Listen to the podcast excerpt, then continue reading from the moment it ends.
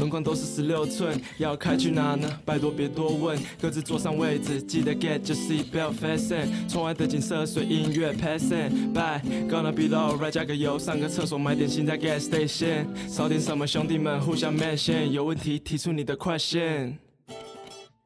嗯，Then I roll out the window, roll out the blunt。前天那个马子说，哎呦，check out my hum，管他是否黑了。大家好，这是新的一期 Walk With，然后这一期 Walk With 我找的是叫你什么呢？周家阳还是木村拓周？啊，木村拓周，低调低调前面的木村拓周。那不是你你你你我我其实想想知道你现在一般都怎么介绍自己啊？你要是在比如工作场合跟生活场合，我就说。如果我我感觉对方可能大概知道我在做什么事，大概知道你的那个工号是吧？对，我就说我是木村拓周，然后在做这个流行文化媒体北方公园。OK。如果我在，如果是就感觉对方可能就不完全不知道我，也不知道我这个工作号，我就说小周小周做自媒体的。但是你你怎么感你怎么感受他到底能不能知道呢？就是怎么判断他知不知道？就比如说在这个圈子里。对啊，就比如说你们，你或者长远或者谁约我出来，有一个新朋友，OK，我知道的概率比较大。如果对完全不是这个场合，那就算了。因为这很尴尬，是我以前这个以前觉得无所谓，就是在三十六氪写文章瞎取名字嘛，就是就觉得哎，而且他们都取那些三十六氪记者都取的，要么本名，要么就是很科技范儿，早期那些有很多英文字母啊，对对对，然后还大小写，大小写的，奇奇怪怪的，对。然后我就觉得有点，就说木村拓周一定是跟北方公园是绑定的，小周是跟生活场景是绑定的。对，我后来就是说，后来就是说我那个其实是想想一个与众不同的笔名嘛。嗯。那这个笔名我又不想它太，太正经，我想它有点戏谑的感觉，所以我就想叫什么木村拓周之类的。然后结果用着用着就用到现在，然后现在很尴尬，是因为这个名字不能出现在。正儿正经场合就很怪，就比如说你之前介绍，比如说一个什么导演或者一个发布会或者说什么的，对大的公开活动，对就很尴尬。我就说我是木村拓哉，这名字你当时什么哪年起的？木村拓哉，也就一一六年之类的。所以你现在看这个名字会有羞耻吗？我觉得羞耻倒还好，它主要就是那个戏谑的感觉比较重，所以也不会有人真的觉得我是因为觉得自己长得很像木村拓哉才叫这个。嗯。但是我觉得尴尬就是在于介绍自己的时候很难那个。昨天我们去见小鹿，嗯，因为最近在脱口秀那个脱口秀那个事儿，见小鹿，然后他说，我就说他问我是干嘛的，我说北方公园，然后啊我知道你们，你的名字是，然后我那一个就很犹豫，我说我叫木村拓周，就很社死，但是我说我真名，他都不知道。嗯，那你那北方公园是干嘛的？你你如果现在如果他知道是北方公园的话，就是流行文化媒体，流行文化，对，我们只能叫自媒体了。都写啥？现在我都也不，现在其实真的不写啥了。公司快黄了。现在公司快黄了。那我们这个东西慢慢说。主要就是做这个东西的初衷，就是流行文化其实很少有严肃的评论。嗯，主要是评论角度的。评论角度的专访以前也做的比较多，但是后来发现能接触到的 资源有限，资源有限，对吧？就是，比如说你要接触一个，比如说你真的感兴趣这个人他的思想是怎么走过来的，嗯，这个人你真的当你真的对这个这个人客体感兴趣的时候，他往往是你接触不到的，嗯，比如说你想去踩周星驰或者想去踩，嗯嗯嗯，对吧？但是如果你能踩到了，比如说身边有朋友对吧，做乐队的叶凡也好，或者是什么，太小了没有流量，也不是没有流量，就是你会感觉。尤其是我们以前做很多乐队报道嘛，嗯，乐队报道，当时有专门做乐队报道的记者，但是他就是，他采前十个、前二十个是很兴奋的，采完之后他就发现，做乐队都是年轻人，二十四五岁、二十五六岁，他自己在重复，那些人也在就是，对，那些人也就没什么新东西，所有人的故事都差不多，校园的时候有三五个人开始玩，然后出了校园，哎，有个节目上一下，哎，可能成功了，可能没成功，然后一直在坚持。但是如果在某一个领域，如果你做这个媒体是锤的话，那这个这个情况不是会很常见吗？会很常见，所以媒体这些人都干不久啊，所以他们就一茬一茬的换人。嗯，尤其是文娱类的，嗯，对吧？特别是年轻的时候，年就是他们应该都很年轻，都很年轻，所以就是文娱媒体，你看，其实到现在还是在操那种二十二到二十五之间的。对对 对，过了这个，过了这个，他肯定就不想干了，他会有很强的厌倦感。就是他人生的阶段已经开，这这些东西已经满足不了他那个阶段想获得的一些对东西了。对，然后尤其是现在国内的媒体环境，一个是监管重，一个是商业化程度很高。嗯。然后所有的创作者、表达者和艺人。他们本身除了作品以外的发声欲其实是很很弱的，嗯，就他们，你想跟他正儿八经讨论什么，他们会觉得不想跟你聊，嗯，他们说你就去听我作品就好，嗯，哎，那为啥选择这个地方开始？你你你你你给大家介绍一下这是哪？我真的很少来这边。对你上次来这里还是哦对，上海拍东西，拍那些莫名其妙的什么东西没拍成。对，当时还有一次你来这是找律师，啊，对对对对对这个地方呢，CBD 啊，CBD，我们现在在 CBD 万达，但是北京说 CBD 就专指这儿吗？还是说也有好几个？其实有好几个 CBD。北京 CBD 就是这儿，就是这儿啊。然后我们现在我跟随意目前站在这个路口，往西看是那个中国尊，啊，中国尊对，然后对。然后往南就是我们这个万达，往往东就是没啥，那是小区。对，反正这这这这全是方方正正的楼。我来这儿就感觉我在旅游，就出差，你知道吗？就真的是我日常生活中很少来这边。嗯。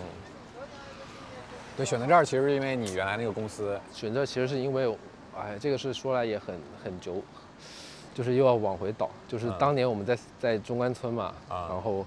从三十六氪出来，我跟合伙人老编辑，我们当时是在字节跳动的孵化器里头的，然后在那干了一段时间，之后后来膨胀了，也不是膨胀，后来觉得想不想在孵化器待了，就想想有一个自己的地方，然后也其实是更想往朝阳而不是海淀那种范儿去靠拢，就是文化行业嘛，对对对，来朝阳嘛，来东边嘛，对，你就在大西边算什么事儿嘛？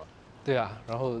我们就搬到这边来，然后当时是在这里建国路对面有一个搜狐现代城啊，搜狐现代城两万二租了一个一百八十多平方的一个一个地方，觉得能用挺好的。然后结果那个地方大概八十多平两万二还好那时候还可以，嗯。然后用了一年多就开始有疫情了，有疫情之后现代城那个地方呢，它其实是商住两用，但是已经很不建议商了，就是它 它逐渐。就它从商住两用要改到纯住宅啊，然后它要把很多企业都清退啊，然后就发生在过去三四年，好像起因是因为有一家 P to P 公司在现代城的某一号楼上面发生了员工砍死老板哦的事情，当时上过新闻，嗯，就他正好借疫情，他就一定要把所有的公司都清掉，然后当时我们就灵急连忙在附近找，就找到这边来，万达这边我们当时租的是一万。呃，两万块钱，两万块钱有一百四平方，能坐坐个十五人，其实没不成问题。嗯，就我上次去过那嘛，有个小录音间那地儿，那个其实挺好的。嗯，是挺好的。但是今年确实也扛不住，退掉。退掉是我前两天来这边喝咖啡，正好接到一个电话，就我原本的那个办公室最近找了新的租客啊，这个租客就说你有两个快递啊，你要不要来拿一下？然后我说正好在，我就拿一下，我就上去。然后拿那个快递的时候一打听，我发现。那个人是我们公司同事雅婷的大学同学。OK，这么近，也是文化行业，做做影视的。OK，他就他就来这做。你没你你没有跟他说这个这个这个这租在这一块儿其实没有必要。他们可能觉得自己，因为他也知道这个钱，然后他也是租两万块。嗯，所以怎么着？公司在这个附近会，不管是比如说商务合作，还是聊一些事儿，会怎？会会会会有不一样的感觉吗？看跟哪儿从虚荣心这个角度上，倒也不会。但其实就是这里，你现在晚上看，觉得这里好像金碧辉煌，挺漂亮的。其实白天也就是串来串去的人很多，也很嘈杂。嗯。然后这边的商铺，你看其实不是什么高端商铺。对对。天虹川菜，陕西陕面王，茶百道。所以就没有什么说，又不是什么国贸三期那边的。呃，那个写字楼，但是这里就是很方便，然后，因为有一些文化行业可能比较多的一些地方，比如说你们那儿，啊，对吧？丽都，丽都附近是吧？对对，丽都到九仙桥片区，对，然后青年路片区，对，然后再就是百子湾，对吧？那其实这里其实倒不是很很集中，但是有什么要见面要采访，去以上的这三个方地方都方便都近。那你现在在这儿走是什么感觉？唉，你换办公室其实是被被迫的嘛？就没钱嘛，对，经济环境不好，经济环境不好。经济环境不好。其实感觉也不是很强烈，因为搬走之后我还经常来，为啥？在住附近。来这 对来这喝咖啡什么的。这个地方，其实这个地方最早，我这也是后来才发现，以前在中关村的时候有一个合租的室友聂一恒，嗯。聂一恒，我们在我们打过球嘛，不对对对，我们一一四一五年的时候，那时候对北京一无所知，然后周末想说去远一点吧，去朝阳看看，搭地铁，搭地铁到大望路，到大望路出来之后，在这看了个电影吧，就是万达影城，然后就往这边走，往北走吃了一个茶餐厅，现在茶餐厅已经没有了，但当时就是那个印象很深。那个时候上大学的时候来这儿是什么感觉？就是毕业后来，就是哦刚刚毕业，刚毕业到北京。那时候什么感觉？老子未来要在这儿怎么样怎么样？其实到本人也是从这个呃广州市长大的 城市居民，就是对我来说是一个很确实是很不一样的景观，因为你自己在你在哎三六哥在中关村的时候，你我在，我在，我你在吗再再过一段时间，就是你会跟那边会有很大的区别。对它它的气气质和对景观肯定是很不一样的。然后当时来这主要还是觉得这边路很大条，然后也没有那种海淀那种。对，就这边的景观就让我感觉，就是它就符合大家对，比如说啊，做文化行业，或者说做媒体这种这个行业想象的那个刻板的印象，大概就是在这样的一个地方。它相对体面，对它又没有隔壁你说什么三，呃国贸那边那么那么的金融范儿，嗯，然后但是它好像又还行，然后这边有个万达，万达之前影业也在这边，其实，嗯，但事实上的媒体和是不是现在都没有在就是这种地方的，那租不起啊。但人物好像是在附近吧？哦，对对对，大的肯定不一样。哎，正你你你你创业，你现在如果是从北方公园独立开始做，算是多久了？三年多嘛，不快快四年，才三，才才这么短吗？我们公司一八年十二月注册嘛，快快四年了。你那种创业感是从最开始出去做老高消息跟老编一块儿那时候就开始了，还是说北方公园成立了你才有特别强烈的那种啊，我现在是在创业的感觉？确实是从北方公园成立之后，因为那之前压力上来，压力压力直接对你个人，你对个人对他负责。确实，然后以前是以前是我们做老高消息的时候，市场环境也比较好，融资比较顺利，嗯，所以其实没有怎么说要去接广告或者去做商务的，嗯，然后就花那个融资来融来的钱。到我这儿的时候，基本上就是账上没什么钱了，我们就是得出去自己自己接商务去了。对对对，特别接商务，第一个给北方公园投放商务的，呃，那个企业是爱奇艺，哎，啊是爱奇艺吗？哪个哪个综艺是吧？爱奇艺还腾讯，它有一个叫什么开火演唱会，请了一堆、哦那个，火是那个，对对对上面一个开，下面一个火那个。对对对对。然后当时是三生的创始人王卓，嗯给我介绍的，嗯，然后他们公司也在这边不远，就中卫合拍咋没接呢？就他们肯定也接了，然后就 顺便说还有啥的推一推我们。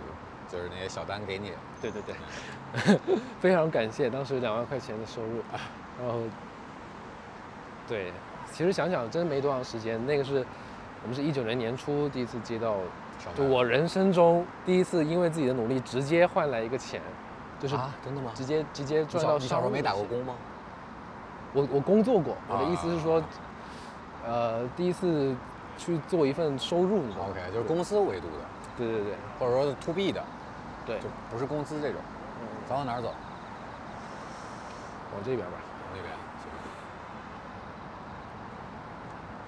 你你你觉得你的性格是适合创业吗？还是说，就是我我我的我的感觉就是北方公园你是被架着架着做的，对我这个应该之前也跟你有大概介绍过，确实是被架着做的，没办法。嗯，这个事儿其实当时真的没想过创业，哪怕我在三十多克待了一年半两年，嗯，大家都去创业了，我啊对其实是没有创业的想法的。直到老编辑说，老编辑当时说你要不要出来，我们做一个中国版的纽约客。我 他妈的，哎，我说哎牛逼牛逼，然后我就做了，然后老老消息，哎，老编辑那个时候说，包括他那种忽悠人能力，还是很容易让人信一下的。对他就是有那种扭曲现实立场的一个对对对对对，对，尤其是你跟他坐在面对面沟通半个小时一个小时，然后你会被他带进去。当然他，我后来观察他经过这样高强度的输出，比如一个小时之后，他其实也累，啊，他会呈现出一种就是疲松下来，对，完全散下来，好像一种好像一场竞技比赛结束之后的那种松散的状态。所以他可能也没有那么自然，他就是也要调动自己的激情去讲。所以说老道消息最开始对标的是纽约客，最开始就是说我们我们做这个东西，不是科技商业报道吗？对，我们先从科技商业做起，然后覆盖到金融，覆盖到文化，文化，然后慢慢慢慢，对吧？当时最开始还讲过一个，把这些稿子讲的故事是吧？融资故事。都变成剧本，拍成电影，啊我们就变成一个这样的生产线。哎呦，当时那个想象这个公司的架构和未来的版图，对对对，非常野心非常大，我操。现在想想是非常幽默的一个，就是，哎，但是你觉得没有做成是，比如说一些呃不可抗不可抗力，还是比如说也有跟时代背景内内外外都有了，肯定。但我现在就告，其实我觉得现在我尽量告诉自己，也告诉身边所有人的，就是说，当你觉得有一个事情最终没有达到你想要的结果，你尽可能不要把它归咎于你自己，嗯嗯就你尽可能想到这是一个一个社会性的一个普遍的现象，嗯然后有外在的的各种各样的，就即便那些做成事情的人，嗯也是因为这些外在条件的帮助。嗯。那这样你会能放过自己一些，不然的话，你什么时候开始有这样的想法和？你现在做到了吗？我现在好一些，我觉得，因为我们今年公司确实缩减了一些规模嘛，嗯然后也收入上真的上半年特别挣扎，嗯然后下半年好稍微好一点点，然后也是这个过程中吧，就不断地告诉自己，也包括有朋友跟我说，就是你这不是你你的问题，就有嗯时代的局限性在，嗯，嗯，不然你没法过，你每天晚上睡不着，对，你说明天回去就是 要跟大家说我们收入很差，我们下个月可能负担不起，对吧？那怎么办？那非常幸运的是，就是同事和这帮人都是很好的人，然后呃从来没有非分的要求，然后并且在其实我从来没有做到过裁员这个事儿，OK，就是并正好是在年初的时候，大家也也有离就是也有离职的的意愿了，对，可能有一些觉得北京待不住了，是。想换城市；有一些可能觉得这个事情做的有点没劲了，想换点事情做。这个过程，不管是比如说团队规模缩小，还是比如说被迫搬办公室，还比再比如说可能你业务上和一些选题的方向也有收缩，这这个过程中有让你特别痛苦的吗？其实没有，不会到特别痛苦，因为我们从来也没有取得过巨大成功。也不是说俞敏洪对吧？你说他从新东方变成新东方甄选，这他妈肯定大家有巨大的痛苦。我们就是不只能说一九年、二零年这两年各种各样的因素，我们商务就是广告做的一般般，基本上账上能保持半年或者以上的现金流，嗯，对吧？然后二一年开始慢慢变差，到二二年变得非常差。我那儿往从里边往那边走的，那边双双影棚可以啊，这边太我怕太吵，对，四环太吵。可以走到那个央视。哦。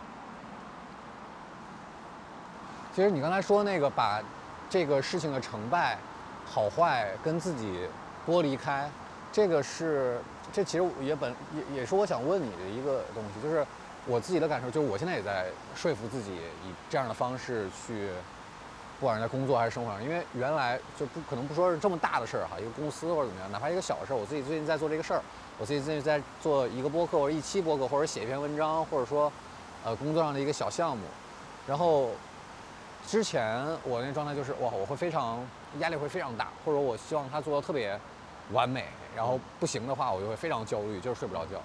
然后但是现在我就就是也在试图跟自己说，哎呀，这个做砸了也没关系，然后或者说做的不好也没关系，但是很难，这个过程很难。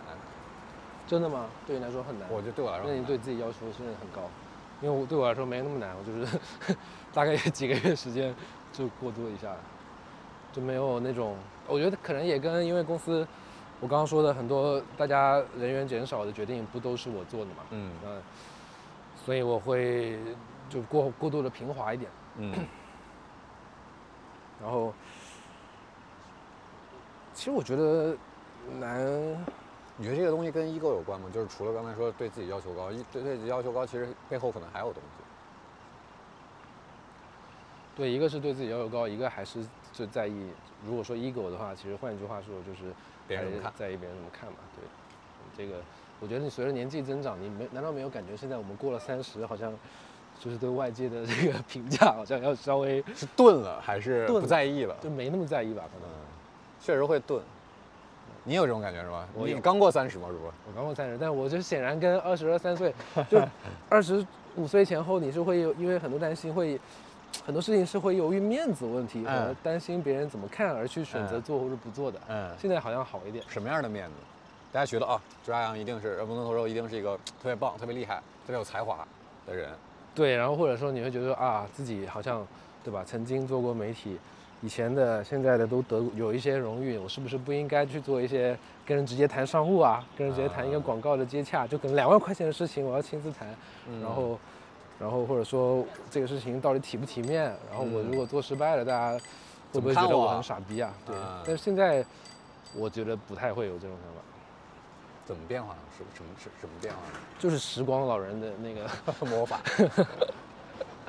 我觉得是真的是应该就是随着时间过去，你会慢慢发现，就是人其实好像没有差那么多，就是所有人都没有差那么多。最终的，对，最终的就是造成一个非常呃非常不一样的境遇，有的特别好，有的特别不好。就是这决定的本身通常不是这个人本身特别好，或者这个人本身特别不好。嗯，他就是你。有的人可能他畏缩了一下，没有做这个事情，他就没有取得这个。但是如果我我我理解你说这个，但是当有一个选择在你面前的时候，有一个可能是稍微会难一点，挑战性大一点，失败概率高一点；另外一个可能是更舒适一点，更安全一点。你现在这种这种选择，你还会？就因为你刚才说，其实剥离了个人选择的一些。这个因就变量因子嘛，但是呢，你现在如果有这样的选择的话，同样两条路，你你现在怎么选？会跟之前，比如说三十岁之前有变化？其实我觉得多少会有点变化吧，还是有一些。就你在这个社会时钟之下，你多少除了纯粹的你心态上的变化，你多少的那种现实对你造成的变化是很难完全抵抗的。比如说我妈，她可能会跟我说，就是你工作这么多年了，对。我觉得更务实一点的，她可能说啊，收入对收入的问题，你要想办法给自己多赚一点钱。你每年公司那么点钱，全给大家发工资，然后家里的亲戚没问题，确实家里没跟我要过钱，嗯，对吧？但家里也不是没有经济压力的，嗯。那我妈会用非常婉转和非常不不让我施压的方式来告诉我这一点，但是但是信息还是传递到对信息还是传递到了，所以你现在说，要是说有人说有一个有一个什么事儿，对吧？苟苟且且的干几个月能赚一点钱，嗯，然后有一个事儿什么。轰轰烈烈造一年吧，然后造完之后啥也做不了。对，那我可能会选择前者。这个也不不纯粹是个人机遇出发了，也有你对整个整个时局的一个判断在，就是对那个风险指数在那儿。那你会怀念原来那个你会选择后者那个阶段吗？我不会，我觉得这个这个早晚都会到现在这个阶段。对我今年对我以前就怎么说呢？我刚刚来的时候我还在想，我不知道你有没有这种感觉，就是所谓的年龄焦虑嘛，就是以前以前就是很恐惧自己到什么三十多岁一事无成，就正如我现在，呃，我我们都一样，对，但是我觉得现在好像反而会觉得，就我的感觉是，我真的不会说怀念以前我自己什么样的状态，嗯，因为很多人年轻的时候可能会觉得说，哇，我好担心以前以后中年之后活成一个什么样的样子，我很讨厌那个样子，嗯，然后。但是我真的发现活到这个有幸如果活到三十岁、三十来岁的人，有幸，我很少 很少有人，没有人，从来没有人跟我提过说我好希望回到十年前那个充满干劲的我，我感觉应该没有吧，就是，嗯，相对少吧。我的意思是说，最终发生在你。身上的什么事情会，会变成你那个片刻的自己的那个构建，所以，所以它这个排异反应不会很强，因为它是经过时间慢慢慢慢进入你身体。嗯。然后还有就是年轻的时候担心所谓丧失可能性，觉得自己二十五岁有一百种可能性，三十五岁只有两种、三种。对。现在可能也没这么少吧，现在可能还有五个、八个之类的，对吧？但是到五十岁怕只有两种，要么，要么就是这辈子就这样过完，要么就是抛家弃子，然后自己去疯狂一把，然后死掉之类的。大家会担心这个可能性的丧失，但是可能性的丧失，我是觉得是必然存在的。嗯。但是我觉得担心这个丧失，真的，但这个担心是大可不必的，因为你不要把它理解成一种剥夺，并不是说时间把你的其他可能性给剥夺掉了，而是说时间帮你选出来了，你选出来你最后应当去前进的这个方向。时间看到你懒惰，然后他就把一些需要勤奋的那个 拿走了，那个就拿走。这这个你把它理解成更更积极和温和的事情，可能就。你说这个特别像那本书，叫《从来不会好过》，就是它是一本中年危机指南、哲学指南，里边就有一点就在说，关于年龄焦虑，很大的一个焦虑来自于你觉得年轻时候很多个选择，但是你年纪大了看似没有选择，但他他又在提示一个非常单纯的简很简单的一个思路，就是你年轻时候那么多选择，但是你最终也只能做一个选择。是，对，是，所以那那本书就是写给中年中国人写的，还是外国人？啊，外国人写的，然后那个是李想国出的，就是写给中年人的中年危机哲学指南。然后最后一个就是正念冥想，活在当下，就是，但那本书还是不错的。对，所以就是上次你就我们一块录播课的时候，我是没有料到你刚过三十号你就对三十就是这个年龄焦虑，我那个时候你还记得？我记得，因为这是我我四月份过生日，然后刚过没多久。对，所以我整个从年初到年终，我是一直在琢磨，包括我也跟那个孟尝、Alex 他们录过一期那个，嗯，对，一直在想怎么面对他。然后过了这几个月，再感觉其实没什么需要面对。这么快吗？我感觉好像是，就是可能也因为下半年开始想好好工作一下，嗯，没有干干干事挣钱，对，然后没有上半年那么闲。Uh, then I roll out the window, roll out the blunt。前天那个马子说，哎呦，check out my hum，管他是否黑了 my line。in and out 的过程，驰骋在忠孝东路，那不是我的家乡。其实 I don't give a shit。今晚就叫我小老伯到你，该谁凑一脚，等等就到你。下一棒的打者才开始着急，想着糟糕，现在太强，怕会空棒。故作镇定，所以回头望，才发现自己坐在后座。Man you fucked up。Data paper CD 播放的是 ADA bar chillin，像是蒸汽给真。Getting roasted in 88 bars，看不清楚，刺眼霓虹和月亮，就这样下去是一生的愿望。对你刚才前面说那个，你觉得可能就越来越觉得可能人跟人之间差别没有那么大。你记不记刚就是2020我刚从看守所出来的时候，当时我们在跳海，然后我问你还有二狗，我说那个问题就是你们现在接受自己是个普通人了吗？然后我记得当时答案是二狗接受了，但是咱俩都没接受。你记得吗？我记得，我也没有完全接受吧。我到现在，对你当时答案是什么样的？就是就现在也是这样的，没有完全接受。我当时咋回答？我有点忘了。嗯，我我记得好像是你，咱就只有二狗他说他接受，但我觉得哈，其实他也没有接受，这 他可能理性上接受了，感性上是没有接受。那你那二狗的接受我是可以理解的，嗯，就是他从以前那种。就是操这个世界，就是他跟世界有一种很强烈的紧张的关系、敌对的关系。到他后面自己做企业，把跳海想要变成一个连锁的一个有发展的东西之后，他决定去 play by the rule。嗯，之后他有一种那种接受的感觉，这个我是可以理解。但也只是温和一点，我没有，我觉得没有那个质变量变，就是没有达到，没有过那个临界点。对对对，中线还没有过。我觉得他幸运的是他。他可能本人不需要过，可是他对他团队在嘛，然后有大家各种各样的力量帮忙。你呢？你现在对这个问题答案呢？就我觉得普通人就是大家都挺普通。今天李易峰嫖娼不也被抓了？就是真正我觉得普通和卓越不不不互斥吧。这个是我很想这些年更加强的感受，就是怎么怎么理解？一个很卓越的人，他有普通的一面，是是这意思吗？对他很可能他的绝大部分生活构成的其他维度都是很普通的，就是。构建他整个人的很多其他维度都是普通的，但是他在某一某一个某一个事儿和某一个东西上有很卓越的、很杰出的东西。那我觉得我们每个人都要接受的是，嗯，这样的一个设定。比如说你现在跟老许一天到晚工作，你不会觉得老许是一个不普通的人吧？嗯，也有很多普通的部分。对对对。但是那这就牵扯到你觉得你自己天赋在哪儿？你身上不不普通那那那那个面相是啥呢？哇，这个这个跟自洽就有很大的关系。你是不是能琢磨明白这个东西？就是，你觉得你比别人聪明吗？当年肯定是的吧。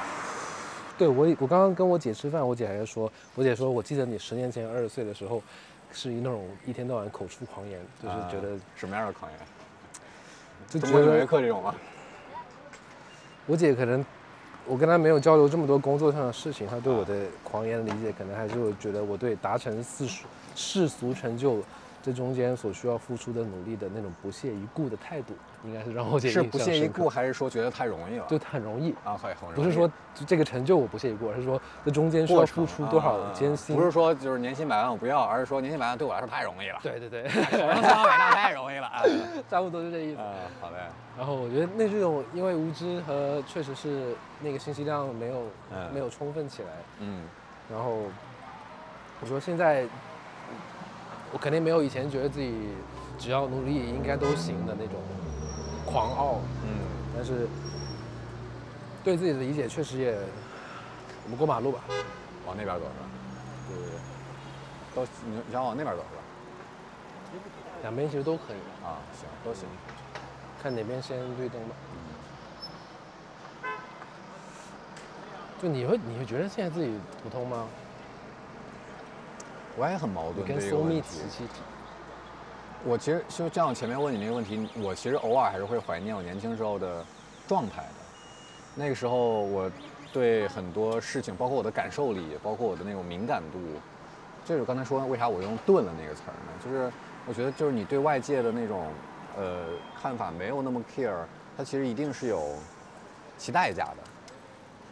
然后。但是我觉得这个代价可能是慢慢会磨，就会会调整到比较好的状态。但我觉得现在是我这个钝了是哪头都都钝了，你知道吗？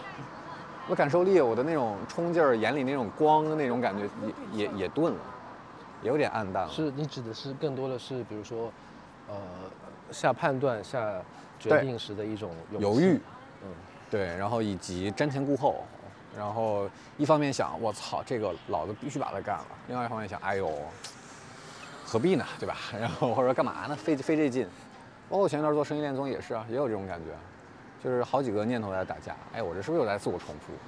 我这又在这抖小聪明了，抖小机灵了。然后但另外一方面又有特别强烈的想把它把 idea 为自己 idea 打工的那种冲动。明白。我羡慕的其实我年轻时候这个这个状态，那时候没有那么多呃瞻前顾后的东西。然后然后甚至我也会羡慕。呃，那个时候我做出来的一些事情，就我觉得那个时候我做出来的事情，我现在可能那当也有那个年代，就是那个时候。对，就回到刚才聊的那个。对。到底你做那个事情做的看起来光彩四射，它是主要是因为你，还是主要是因为更多的更复杂的因素共同？对。那就是那你说就是相当于逻辑，这个这个逻辑就是我怀念过去，其实我怀念的是我把所有的归因都归到自己身上了。有这个可能很强大的，是就是很大的考虑到环境、timing 各种各样的原因，其他的原因。对，然后以及你自己的状态，当时的你的那个状态之所以好，它也不是说纯粹是你我自己年轻的那个荷尔蒙，然后你有各种各样的反馈到你身上，嗯，作用到你当时的状态。嗯，是是是。那现在可能就是，可能这个潮水退去之后。我看得更清楚了，做一个事情，可能 OK，这个就是我只有自己在那努力，或者完全靠我自己，可能也就，对吧？第一季《声声音恋综》结束了，本来一万粉丝只完成了一半儿，就是朝外推进很惨的。然后呢，现在就会考虑很多这种很现实的因素。啊，我特别明白，因为我觉得，像之前我们在跳海可能也聊过这个，就是我觉得，首先这几年的这个形势的崩坏，我觉得对大家来说是一次很好的就是了解自己和了解社会的上堂课。对，一代人总归就是我们二三十岁上这个课，总好比我们你在五十岁的时候，对吧？是是。然后。其次是男的比女的更需要补这个课，对对，真的是，为什么呢？为什么你会有这样？为什么男生会比女生更需要补这个课？就是我觉得还是你，就是你作为男性，在一个父权社会底下，你是你自己很容易把各种各样的取得的成绩归因于自己，那其实里头有很结构性的性别的因素存在，你可能没察觉到。对。然后很多女性可能在成长过程中就发现自己好像是所谓的第二性，就好像是更。比如说，又受到更多的挑战、更多的期待、更多的束缚。嗯。然后，比如说从小可能班级里头，男的他皮一点无所谓，女的皮一点就被批评。这种诸多的从社会到学校到社到家庭里头的事情，会让他们很年轻的时候就开始反思自己到底是咋了。嗯。然后有没有错？如果我自己没错，那是谁的错？是老师的错，还是家长的错，还是社会的错？就很多东西，你从青春期就开始想，到最后你不会。你对自己有一个非常清楚的认识，对，但男的反而就永远是在归因，而且这种归因是做做好了归因于自己，做不好了归因于外界。是是是，觉得自己考的牛逼，真的是自己哇太牛逼了，我怎么三天补一下课，期中考能考全级第三，就是你有这种感觉，然后慢慢助长到你觉得好像真的是自己的能力在驱使这一切的发生。嗯，所以，对我觉得这几年其实。就是这种不顺，对于你整个长久人生来说，还是一个挺有价值的。不要被不要被这个困难击垮了，不要被彻底击垮。嗯，现在怎么这么正能量？正能量。哎，那咋办呢？我觉得也是从一些近几年的一些，从从那个特别学术和特别。小的一个领域走向公共媒体的这些大家们，嗯，就身边朋友们，其实，呃，不是，我觉得就是，比如说啊，比如说，比如说向标啊，对吧？比如说啊，呃，你们十三，你们老许拍的啊，拍的这么多十三幺，这么多，可能到九十岁还在做做中国研究的那个费正清啊，然后。呃，各种各样的人嘛，你就感觉人家的一生是怎么走的呢？包括那个昨日的世界，茨威格，人家的，人家的一生就是遇到了坎坷，不比你多嘛。所以说，这就牵扯到，就是我有时候也羡慕这样的人，就是他，我能非常清楚的知道我这，我接下来要在哪个领域、哪个方向去研究、沉淀，然后去打磨。你现在这个答案清楚吗？其实还是刚才在那边不清楚的问题，就是你天赋是啥？这一定是跟自己的天赋、对自己的天赋的认知是有关系的。你的技能点怎么加的？怎么点？嗯，对，我觉得要回到一个很终极的层面，就是到底，你说这个事儿到底有没有一个人天生就是适合干一个事儿？就是一个人，我觉得没有。但是对你对个体来说，一定有一个事儿是特别适合你你去做的，就是你这个个体去做的。不是说你是全世界最适合做这个，但是对于你来说，可能 OK，我做其他的事儿，可能我只是。全世界人的百分之二十 top 的，但做这件事儿哇，我我是百分之五 top 的，或者说是，然后以及这个百分之五，你可能再加上别的原因，然后就觉得这个是适合自己的。是，明白。我现在对我自己到底，你说我的，我这个人有什么特别的长处，而且其实也不是摸得很透。嗯，大概你对自己工作这么多年了，你会有一些想法，就是，比如说我自己琢磨事儿，可能要比我去。调度和整合大量的人来一块弄一个事儿，好像来得顺手一点，嗯，是吧？也没有那么抵抗、抵触。对，也没有那么抵触。然后，呃，我我比起特别惊心动魄的，然后特别投机的，特别需要去去见见风使舵，对，去嗯赌的，然后去享受巨大收益或者巨大风险之间的那种那种工那种事情，然后也比如说炒股票，啊或者说你是不炒股票吗？我没有在炒股票，然后然后或者说币圈很多人投入到 Web 三，对吧？嗯，然后这类的也不是我，然后这不是你的。这不是我的，not my thing。然后对特别对于一些，你慢慢也知道自己不一定自己适合，但是你向往的状态，对吧？像你刚刚说的，嗯有的人他你感觉他认清了一个方向就往左往里走，嗯你很向往这样的状态，但你可能暂时达不到，嗯但是没关系，你只要知道你向往这个状态，它就能帮你排除掉很多其他的东西。嗯嗯嗯就排除法。对对对。那有没有可能这个东西你排除了很久很久很久了，最后还是没有一个具象的东西出来？有啊，就所有人中年的那个崩溃，不就是从这儿开始？我觉得就那咋办呢？嗯但是我觉得最后出来的那个东西是啥，可能就是啥了。你到那个份儿，你可能也就觉得挺好。所以你也接受他这个他这个答案的过程是一直在清晰的过程当中，而不是有一个结果。哦，OK，是 A 加 B 加 C，或者说是某一个东西。对，它不是一个说有一个东西放在那儿，比如嗯说远远的有一个你的使命，嗯，你的那个 calling 嗯在那个地方放着，等待你走到那个地方。嗯我觉得这种叙事有点虚伪，就是往往就是你随便走，你漫无目的地走，走到哪儿之后，嗯你发现这个点儿当做你的 calling，是好像是 OK 的。就是当下的自洽，这个阶段的阶段内的自洽。对对对，就是好像是 OK 的，然后就这样。你觉得 calling calling 不是虚假的？这构建的，就是它，它被很多的你说对公司来说还是对人来说？对对任何个人来说，我认为是这样的，就是，呃，这难这这这，比如说，特别是对一些做学术的或者说知识分子，嗯那他一定有他自己关注的母题。当然，他的那个 calling 是他逐渐的在这个学术和和认识知识、认识世界的过程当中，逐渐发现嗯的那个东西。但如果退回到他八岁那一年，啊，我们对，退回到八岁那年，那个东西是不是他终身他注定要往那儿靠的？我觉得很难说。嗯而且他往别的路走，很可能也会发现别的东西，他也觉得也是他的 calling。嗯，说你觉得就是你的意思是，他其实这个 calling 是在被建构的过程当中的，然后这个建构也没有任何的负面的东西，它就是在就像拼乐高似的，乐高积木一块儿就往上加。对，可能是这样吧。我倾向于把这个东西这样去理解，然后不要把那个负面的东西放大，不要觉得自己好像在偏离。如果你真的强烈的感受到自己在，你虽然不清楚自己的 calling 是什么，但你感受到自己的身体没有往这这这个个大方向去，对吧？嗯你要你的 calling 在海淀，然后你飞往通州走，嗯，那你就很不舒服，你身体会告诉你你很不舒服。你现在你现在工作当中有这样的感受吗？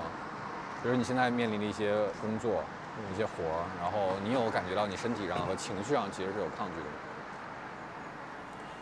我觉得我现在还好。嗯，哦，他是在尿尿吗？好像不是。是吗？好像不是，有一这么松弛的站着。吓死我了！我还以为有人可以在大裤衩底下 大裤衩下不就是应该？也对，也对。哎呦，你能说你的 calling 是什么吗？你的召唤，我不知道，使命。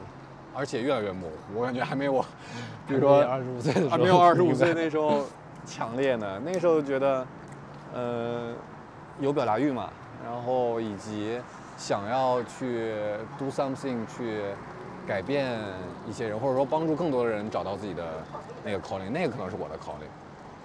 然后就是其实跟表达欲有点像，但是这几年我也觉得，就没有谁能影响谁啊。影响还是有，还是有余地的，还是有人能被影响的。但是，对我最近因为这个事儿，其实也是这不就是你在拍的《某某与我》什么东西，你受什么东西对对影响？对对对，最近在给效果拍，现在哦，这现在播出了，我们发过了，可以说哦，可以说我看了，对，就就是是不经云那期嘛。对，就是，我就发现，比如你跟我们昨天前采小鹿，啊，然后跟他聊，他的，他的，他现在是中国最好的女性的脱口秀表演者，对吧？之一嗯之一。那他就是他以前，他到二十多岁开始接触到这个东西以前，从来没想过自己会干这个事儿。而且他从小到大，他生长的环境当中，他的家庭里头，嗯，就有很多人比他搞笑，他都不是搞笑负责，他都不是搞笑的，从小都不是搞笑的呢。对对对，嗯，不像什么。他说他哥也比他好笑，对。所以你说这个人，他如果不是很因缘际会的在，在那个阶段在北京，他呃考试，他做律师，然后很大的压力，然后想去试点别的东西排遣一下，对吧？他就没有走这个路。那原本那个路走下去，他好像这一生过完，可能也能取得很杰出的成就，对吧？就你最退回到十岁那个小路，问他说：“你这一生是不是要寻找你的什么什么使命？”我觉得。就是你到那个地方，你才会知道，而不是说你要冲着一个很具体的标记点去。但是他一定有一个瞬间，比如他刚刚开始做几年的时候，刚开始做，然后可能就真的是有一个瞬间，他就决定我操，我接下来脱口秀是我的最重要的事情。对这个瞬间，他可能真不是不是说某一刻顿悟吧，而是他也是一个拉的比较长的过程。线下做个五六年。然后节目各种各样的节目上过三四轮，然后可能也就是去年才开始，对吧？律师执照也到期了，才没有退路了。对，就开始弄这个。因为我前两天还听小鹿他们上那个，就采访徐志胜，就是哪哪哪个播客我忘了，一九年的，很早了。那时候徐志胜可能刚在北京这个圈里，单立人一些，呃，厂子里边还小有名气。然后那个时候，徐志胜就很明确的说：“啊，就我要搞脱口秀，我要继续搞，持续搞脱口秀。”然后我就很羡慕这样的人。对，这是大家都会，大家都会很欣赏这样的这种。而这样的故事很就很容易就被流传。对。那我这，我觉得肯定有这样的人吧，但是。既然你就觉得，反正我们这一刻还在想说自己到底应该从什么方向去奔的人，你就可能就不是那种人了。嗯，那 你就你就用你的，就是普通嘛。对，那你就用你就要想办法用你的方法去往前走。对，我就记得当时老许跟黄西有一次聊啥，然后黄西又说就是不断练习嘛。哎呦，我听到那句话真的是五味杂陈。就是我当然知道不不断练习，而且。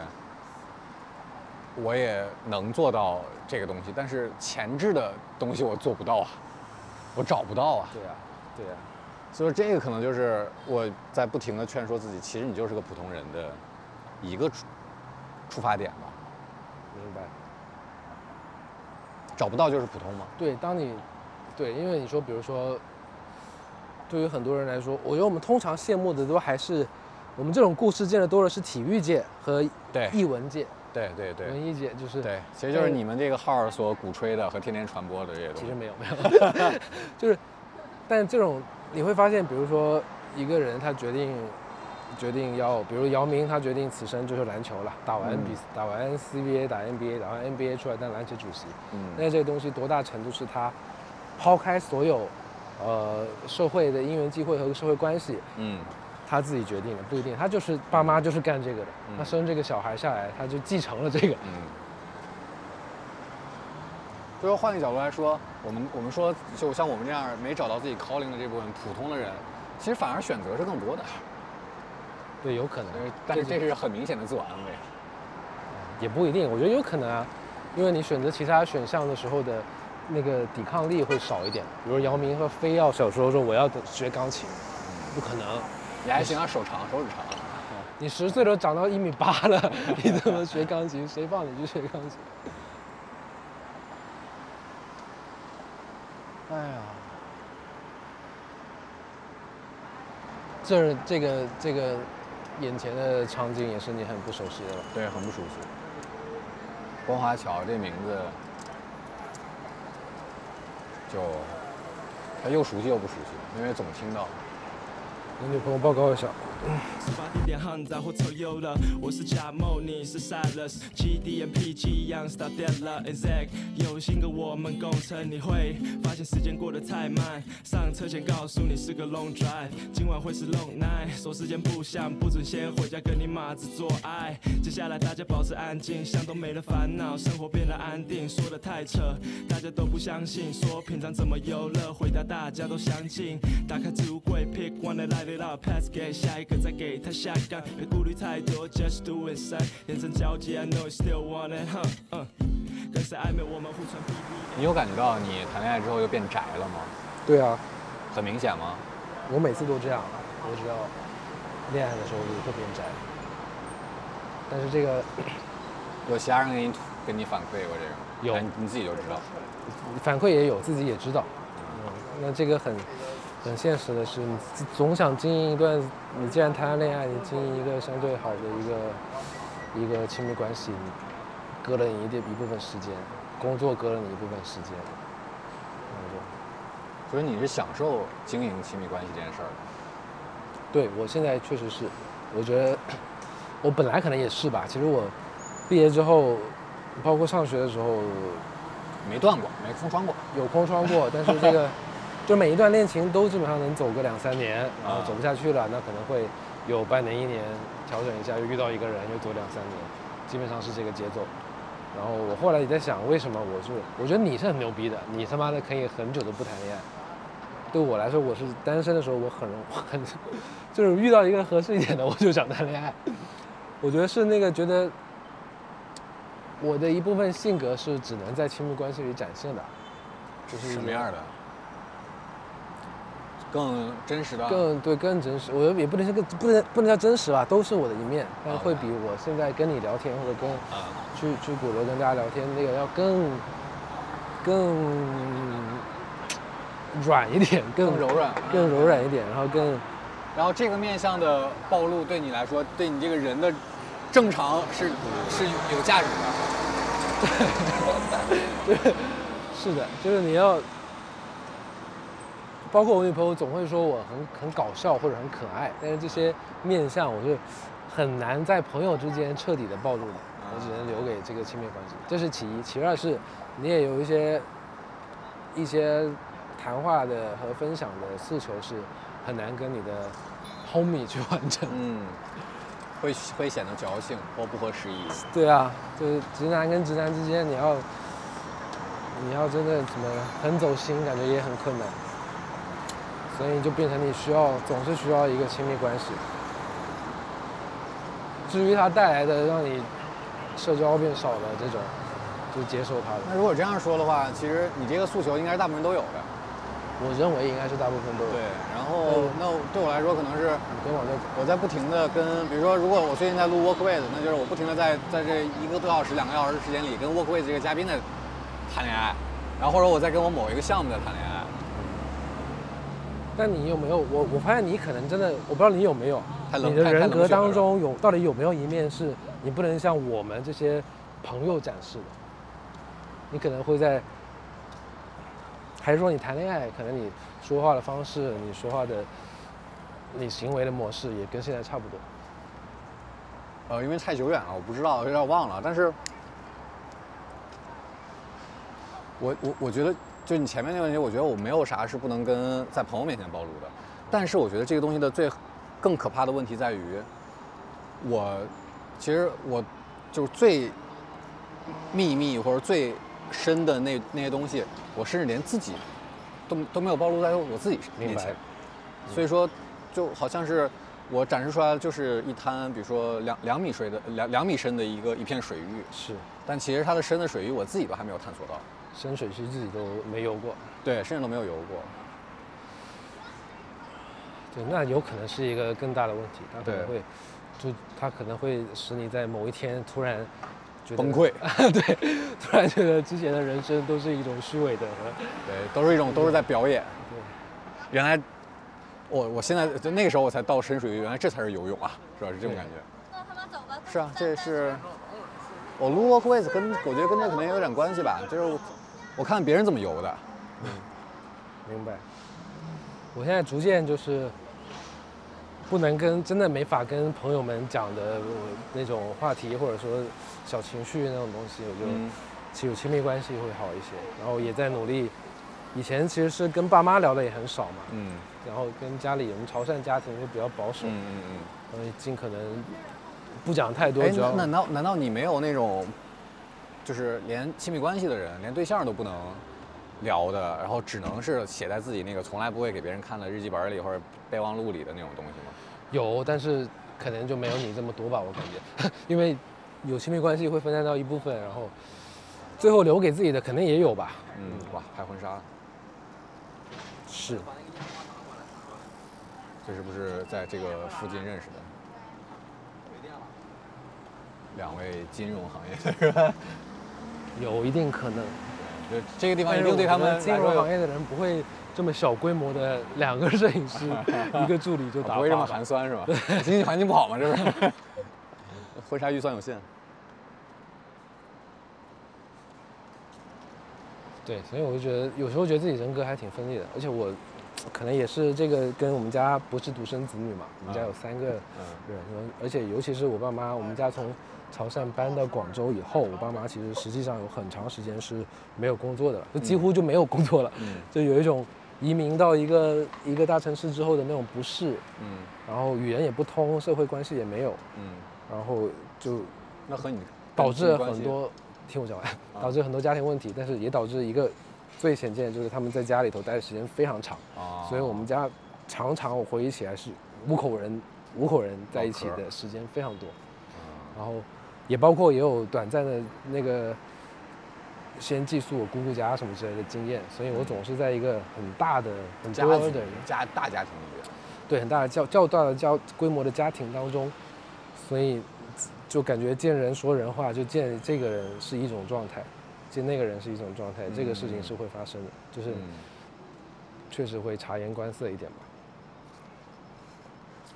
所以说你觉得是你这种？有时候多面的分裂，对对对对，才让你对亲密关系的这种诉求其实更强了。对，我觉得它需要承接你的某一个重要的一面。对对对对对。就比如我其实我经常跟我女朋友就是发出一些很不明的声音，就是没有任何含义的声音，但是我觉得她很，不管是很幽默或者是很好可爱，很可爱。对。但是也可能跟大家理解的可爱也不太一样。懂了，这个就不用细解释了。然后也可能也没有，就是没有那么好笑。但我有一种很很奇怪的，把一个不好笑的东西变得好笑，去逗乐我的伴侣的这么一种功能。我也不想浪费它，那就找一个伴侣。这是有滤镜的，可能。有可能吧。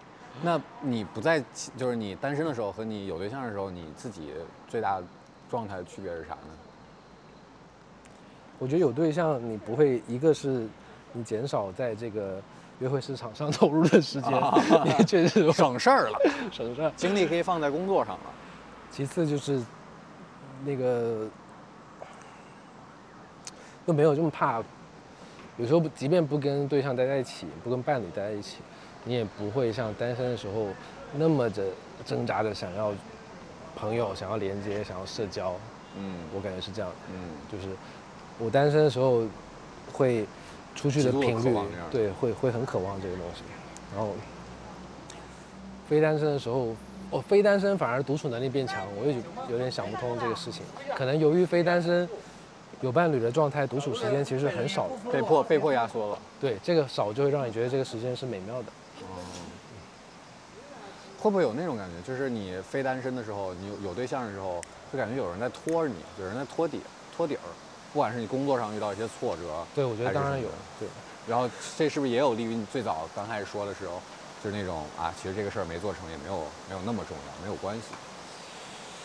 对你还是能感受到一些所谓的爱嘛。这个东西有时候说起来矫情或者很虚，但是，尤其是我经过这么多的恋情，也没有很多啊，就比如，嗯，因为我不是那种说什么啊很长很长，对对，我都很长。有四五段都是两年、两三年这样的练琴之后，你真的知道，我操，这玩意儿真的是学出来的，就是嗯，怎么去所谓的谈恋爱，就是你你也能感受到自己在亲密关系里的成长和进步。对，然后更能去替对方解决事情，也更能安心的把自己一部分的事情给对方去消化。嗯，这个练着练着就出来了。你这样是不行的。是我这块儿确实是我我还是个小学生。你现在是几年级？我觉得我现在跟现在的女朋友可能就是对算大学的吧。但是读不读研究生还不知道。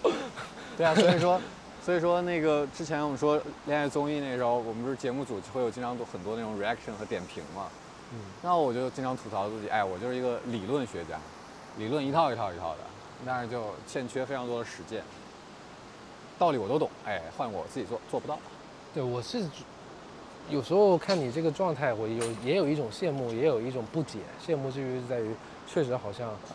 好像你工作起来，这比如今年也没看你身边有一个，你有没有约会我不知道，但也没看你有一个类似于几个月对都跟你待在一块的人，好像也没有。然后，但你各种各样的生活还是照样进行，工作继继续的在弄，然后就觉得，其实也就是就有点不解。嗯，我觉得这这是有相关性的，就当你能从一个人那里拿到很强的、很笃定、很确定的。呃，认可，然后赞美，然后接纳，那其实你在你生活的，比如说生活的社交、朋友或者工作当中的这部分的需求就会弱一些，然后你就能把它回调到一个相对来说正常的预期之下。这是为什么？我现在觉得我我比较难做到，可能你在这块还好做到，也就是啊，没有没有关系，对，就是还我我现在还没有那么容易能做到。是。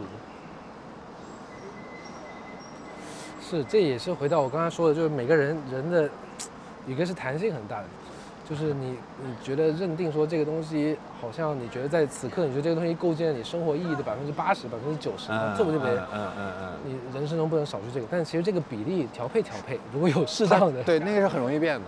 这个调配调配其实也过得也可以，也挺舒服。现在那现在如果让你来填这个百分比的话，大概是什么样的比例呢？你生活中那种意义感和那种存在感，哇，这个现在确实 让我想一想，我来想想我的。我觉得我还在想的就是刚刚说的跟家里人做的沟通不够，包括刚才来，其实我昨天已经去找过我爸，然后我和我姐他们在北京，然后今天又去了一次，是。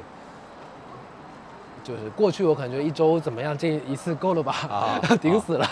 然后现在你觉得，哎，反正我也能安排过来，我就去去一下。然后我跟我姐在家里多聊了一些以前我们可能不会聊的，我问问她工作怎么样之类的。嗯。然后你现在是我能理解为你现在希望是把那个百分比里边把家庭这部分的比重提高一点。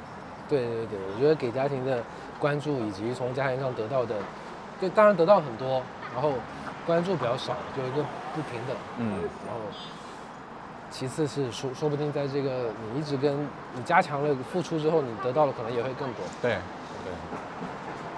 所以说现在如果是还有我回到这百分比，家庭这块大概占多少？家庭可能就是十到十五，二十。这是你现在的状态还是理想状态？呃，现在现在的状态就十十到十五，十五吧。我想，比如说，能够更多跟。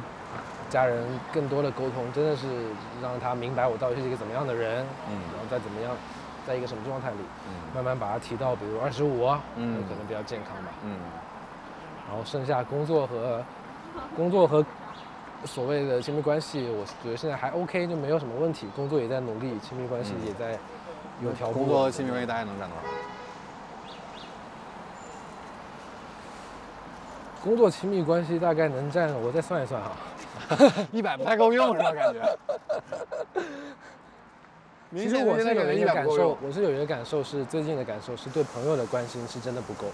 这个事儿是我被压缩了呀，被压缩了，确实被压缩了。肯定的。对朋友的关心不够，最最，触发我最大的是一个事儿，是我们共同朋友守志，守志要走的那一天，我就看到在群里说他要走欢送，我就给他发消息，我说去上海一路珍重。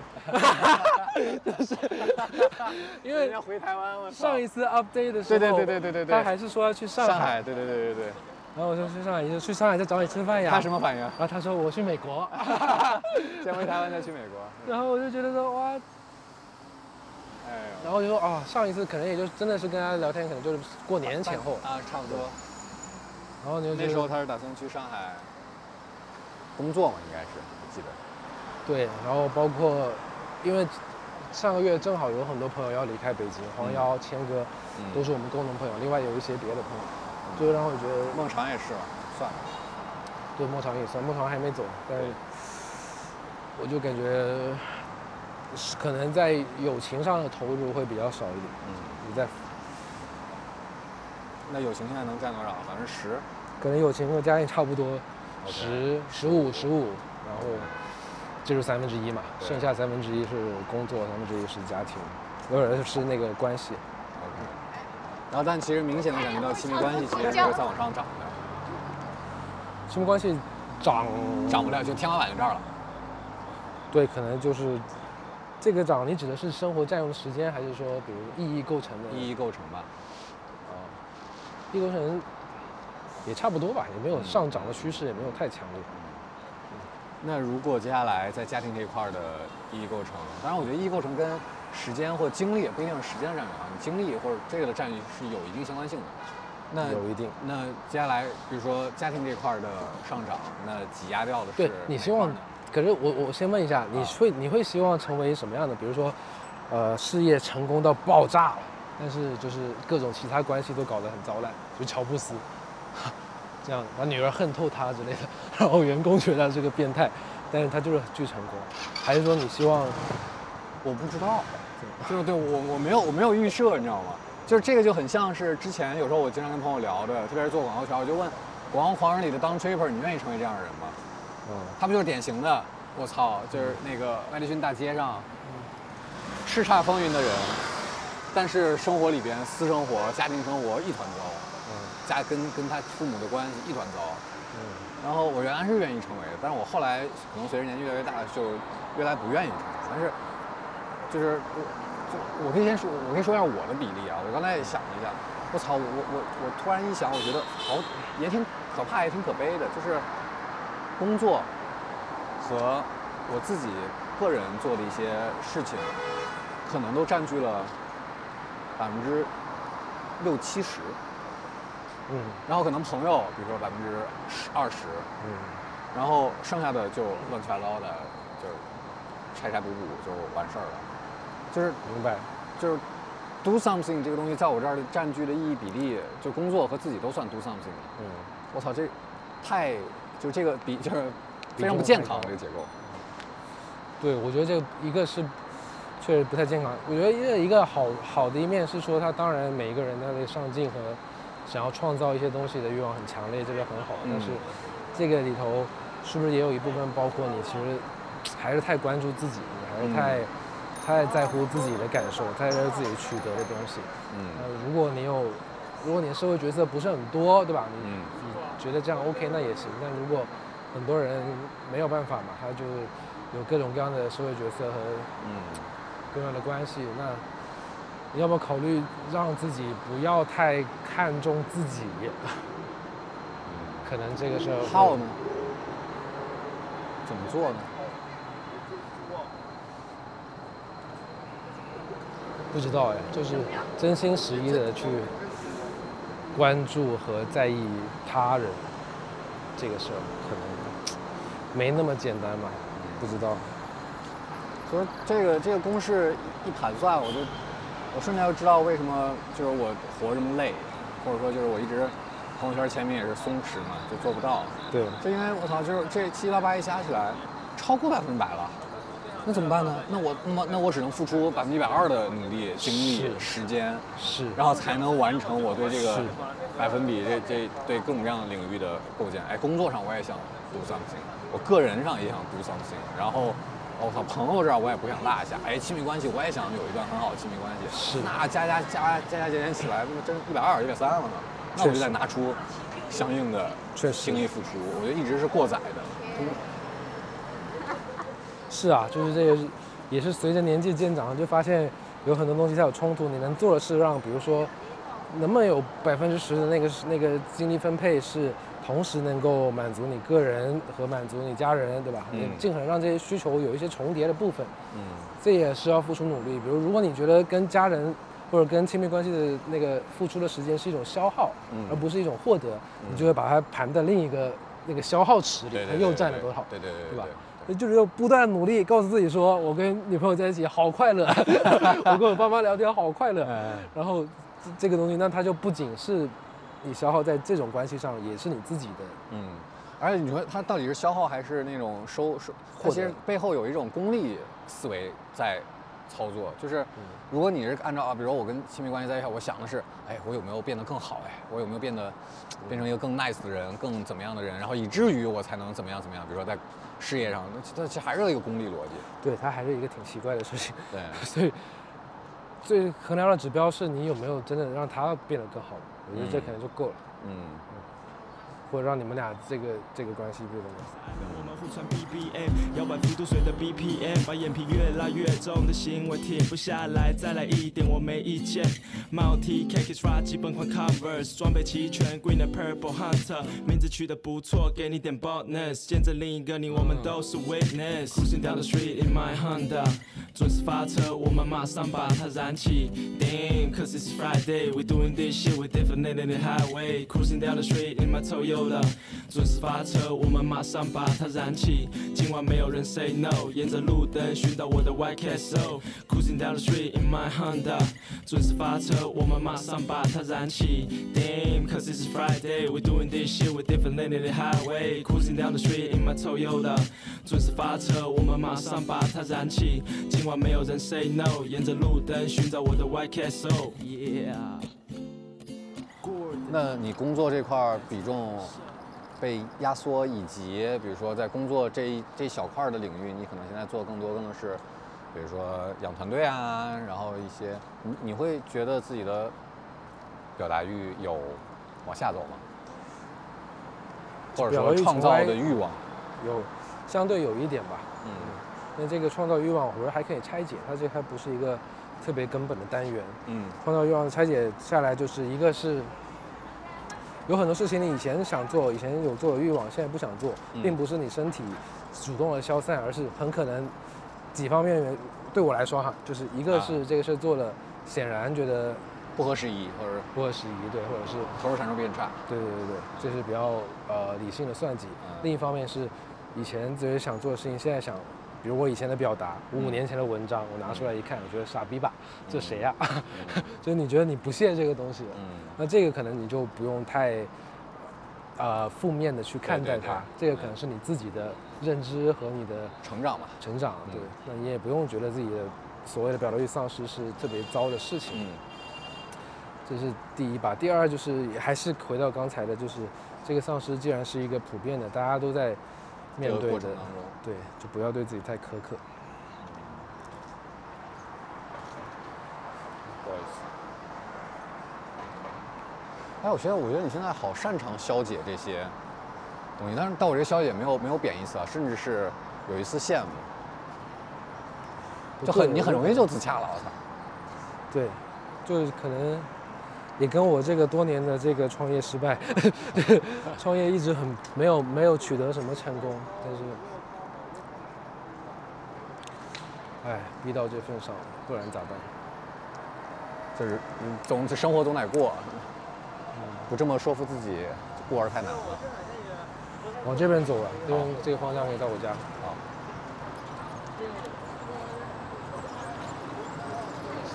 但是你内心里面没有那种想对自己狠一点的那种冲动和欲望吗？呃，这一点是一直都不太强烈。我本身还是一个懒惰居多的一个人，啊，然后偶尔闪现这一点也会。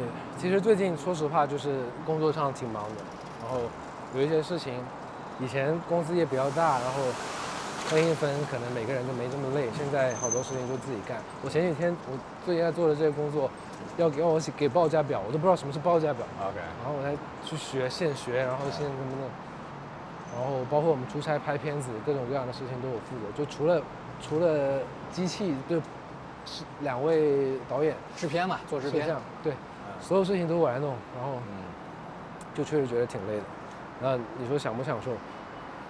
其实不是很享受，还是觉得，但是没办法，那也没差。我现在真的是什么都行，你咋都行。你忙点，也觉得感受不太好，有点太累，但是也无所谓，过一阵子可能就好了。然后闲一点，觉得哎呀，这个可以看会书了，哇，挺好的。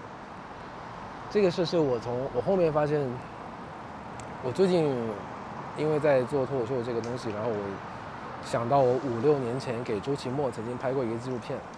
二零一七还是一八年的时候，当时他住在北京一个老破小的一个房子里吧，然后自己住，然后我很震惊的是，当时进他家，他家里就有放着大量的书，而且很多，比如说当时在看女性的贫困，其实是在早于这个是社交媒体上的这个性别意识和性别话语的热潮之前，他就在看这些东西，然后当时我记得跟他聊天，他。因为大家对他的这个能力和造诣之高已经是举世公认。对。然后，但是他那几年就是一直没有火嘛，就没有上节目。嗯。又问他，类似于你觉得自己的能力和自己获得的东西是不是不匹配？他就会说，呃，想这个没用。他现在他的那个状态就是，你当刻在什么样的环境下，你就尽可能大的利用好那个环境。比如他当课的环境是。他没有办法上节目，对，没有多少人知道。都是各种小厂子瞎。然后他也没有上脱口秀大会，对吧？他也可能，但时候还不想上，那怎么办？他收入也很少，但是他就利用好那个环境，他可能少少花钱，你就少花一点。但是你有时间啊，你有这个你就去多读书。等到他到下一个阶段决定上节目怎么样？我看他现在广告也没少发，这个 钱应该也没少赚。然后他又又就充分的利用那个环境。嗯。再到现在，今年脱五他是没上了，他可能是想着想再沉淀一下，然后他就再利用这个环境。就是你既然到一个什么样的状态，先不要去抵触它，先想说自己能不能跟这个状态浑然天成的形成嗯一体，然后去使用它。嗯，哎呦，就是利用环境，而不是被环境所裹挟。对啊，对啊。标题都有了。不过做到这个确实很容易自洽。是。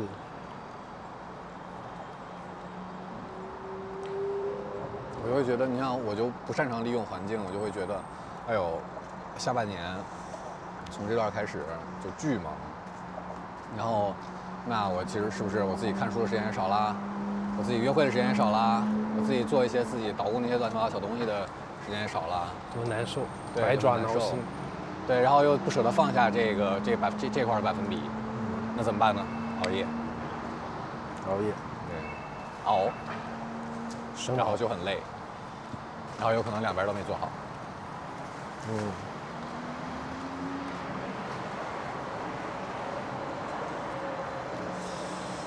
那比如说你闲下来的时候，就觉得难受，难受。哎呀，人生到这儿了。啊？没有，我觉得这就是心态嘛，控制最终就是控制一下自己的心态。这没有红绿灯。等你走。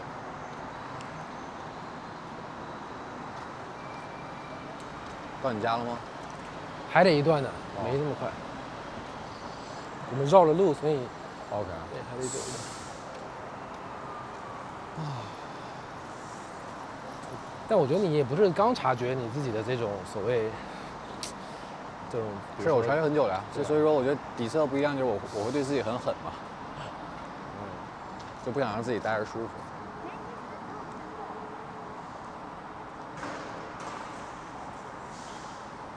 然后我最近就比如说前一段落枕，然后颈椎一直、脖子一直疼，那我觉得很有可能就是我前一段剪播客剪太拼了。对，我觉得很有可能是，而且颈椎的损伤似乎不可逆，不可不太可逆，感觉。你这样很可能四十五岁就死了。你度过了光芒万丈，但是很短暂的一也没有光芒万丈。如果真的光芒万丈，也还平衡一点。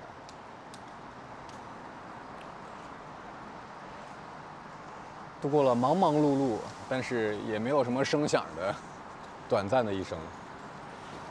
对，我现在可能觉得，就是长续比那个 是其他的东西的重要性要高一点。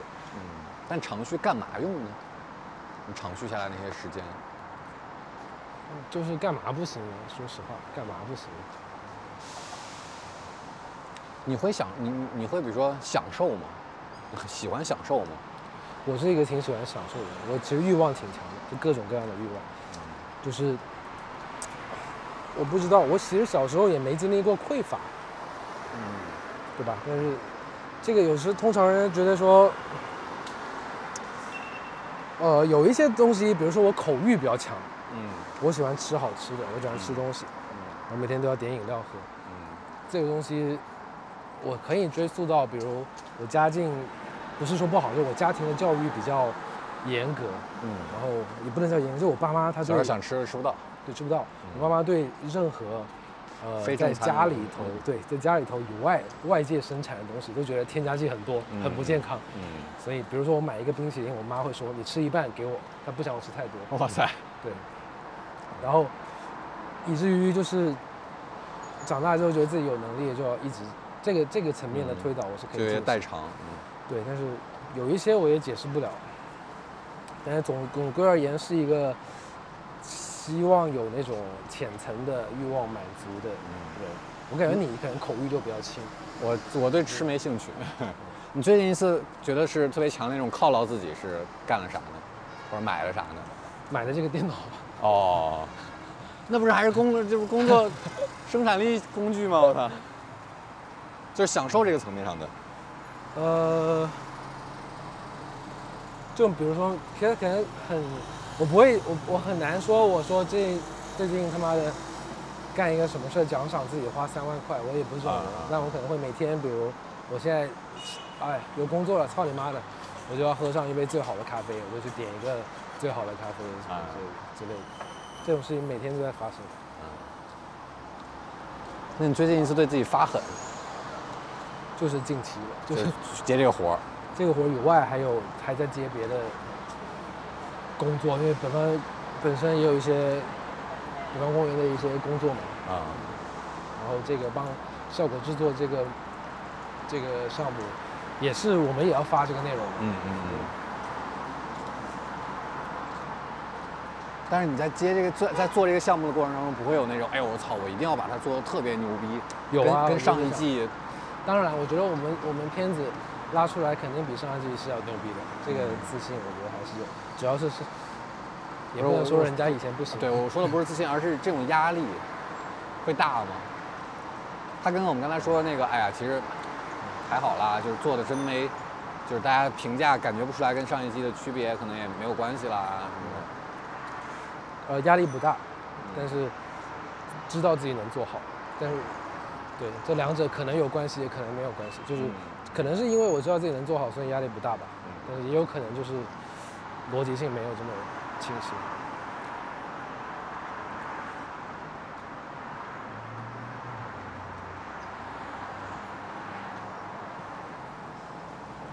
这种自信来自于什么呢？是你觉得对内容的理解和把握是更好的。对，可能是吧，也不一定。就是我不是说人家以前做的不好吧，就是，尤其是可能尤其是做了做到一半吧，做了上次去拍了两三集了吧，就会觉得说也有一些反馈，然后自己也有一些判断。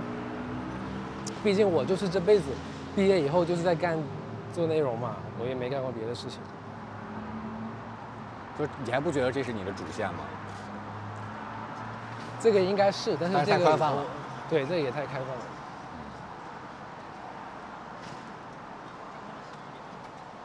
你的线是啥？我之前啊做杂志那会儿，我也觉得是写东西啊，做内容。然后，但是我这两年就会发现，也不是这两年，其实隐隐就一直有这种感觉，就其实内容本身我其实不是最 top 那个小一小撮人的，而是说，但我不知道是内容策划，就是我我我可能是对 C 的理解会更敏感一点。就包括你像做声音恋综，包括我之前策划了一些活动，其实它也都是有内容属性，但是我可能更擅长就是策划，我明白，那不很好吗？那有但是我也不确定，你知道吗？所以说我就总想去不断的去做很多东西出来，然后去验证啊，我这个所谓的内容策划或者内容制作人、内容产品经理，whatever 它怎么叫，它是不是成立的？它甚至有没有这个赛道？对，我觉得现在更困惑你的可能是有没有这个赛道这个问题，就是你空有一身内容策划本领，但是无法直接生产内容，这个事情到底 work 不 work？对，能不能成为你立身之本？这个事情的困惑是更大的。我我我猜可能是这样，因为就是内容行业，新媒体内容行业吧，尤其也没有太多的年头。然后你也没有说，美国可能播客制作人已经是一个很流行、对，很主流的，是一个是一个岗位是吧？对对对，这个行业。对啊，所以说我你看我最近的信息摄入，我我就会听很多，比如说在聊韩国综艺的，然后再分析一些影视剧的，然后比如说国内的，就是采访一些，比如说播客的制作人呐。脱口秀的一些制作人呐，然后我现在看一些韩国综艺，然后就会去完全以制作人的视角去看。我觉得你对形式的敏锐度是比内容的敏锐度要强的。对，但是这个确实也会是，也是会困扰我的一个东西，就是重视形式大于内容。对，但你就是结合嘛，那你可能不管是工作还是工作伙伴上，你要各司其职了。嗯。就需要有一个人跟我拉扯，比如在内容上拉扯我，然后还需要一个人，比如如果真的是在创业的话，还需要一个人在商业上拉扯我。对，铁三角。然后呢最后我这个角色有必要吗？他们两个拉扯就好了，是吧？对，做一年之后就开始发现我其实我没有存在的意义，我操。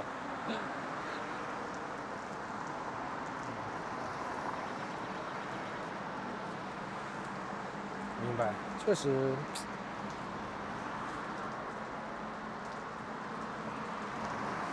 也不用这么焦虑吧。就是说想到这么远，我觉得你这个本领肯定是在市场上还是很重要的。哎，好好好很多，其实好很多。是他一直是那个鞋里那个小石头。OK。只不过可能现在脚脚上的茧子比较多，没有那么硌。对，所以我就说他，就你没有很很办法很强烈的笃信他，不是你有问题，是是环境。是比如说，我试图我试图这么你说。第一是这个行业不健全，对，是不是？其第一，第二是整一个整一个文化领域，就整个领域受各种各样的那个牵扯太多了，政治上的。行政上的和商业上的，嗯，所以就是说，你理解他嘛，然后你再承认自己的自己是没有毛病的，我觉得就 OK 了。因为这你理性上一分析就知道这不完全是你的问题。你这个本领可能放在美国，对吧？你可能会策划很多不一样的 YouTube 栏目，很多的播客，没问题啊。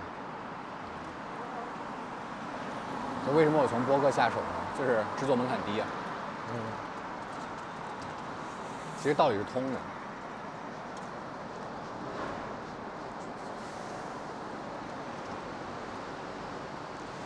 呃，我觉得这它确实不是一个特别独特的，大家好像我也我也有类似的感觉，就也觉得自己写文章也好像不是多牛，对吧？就是做公司也不行，然后搞商务也不行，就是那哪块行？就是都都是六十分。OK。就是有这种感觉，但是这几个乘起来之后，它变成一个新的东西了吗？就是我现在还靠自己在每个月给自己发工资，可能就是原因就是我这几项就是比较平均。OK，对，但我肯定就，你说想不想有一项说有八九十分，其他的项目有别人来帮我，我肯定很渴望。但我现在居然达不到这个状态，我既然是一个三项六十的人，那我就先这么弄着。我觉得这可能就是普通人和不是普通人的区别吧。其他人他可能能很早的或者非常明确的找到自己八十分九十分那块儿，但我们找不到，那就是两个两个六十分还是三个六十分还是四个六十分，可能确实乘起来会有区别。